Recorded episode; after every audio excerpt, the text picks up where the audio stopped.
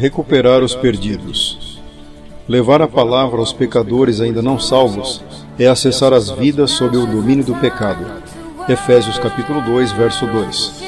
No diálogo espiritual com os pecadores, o evangelizador ouvirá conteúdos que advêm da natureza caída, como revela Jesus.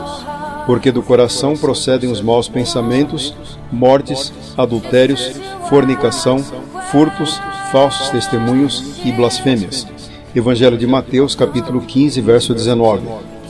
Ao evangelizar a samaritana, Jesus a confronta com seus pecados e ela confirma que já tivera vários maridos.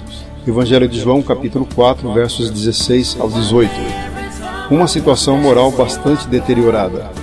Porém, não se vêem vestígios de julgamento, de juízo, de condenação nos lábios de Jesus. Não condenar, mas recuperar os pecadores, é o alvo da ação evangelizadora de Cristo. Evangelho de João, capítulo 8, versos 3 ao 11. A capacitação espiritual que o Espírito Santo dá aos cristãos para pregar o Evangelho não os transforma em juízes de ninguém, porquanto as Escrituras condenam esse comportamento.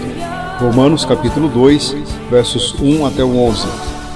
O que se faz é confrontar o pecado com amor e deixar que, pelo convencimento do Espírito Santo, a própria pessoa entenda e sinta o seu pecado.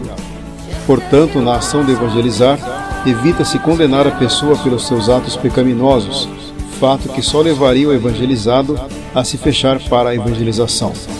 Antes, o evangelista deve manter-se firme na missão de semear a palavra e confiar na ação infalível do Espírito Santo, o único que convence o mundo do pecado e da justiça e do juízo, Evangelho de João, capítulo 16, verso 8.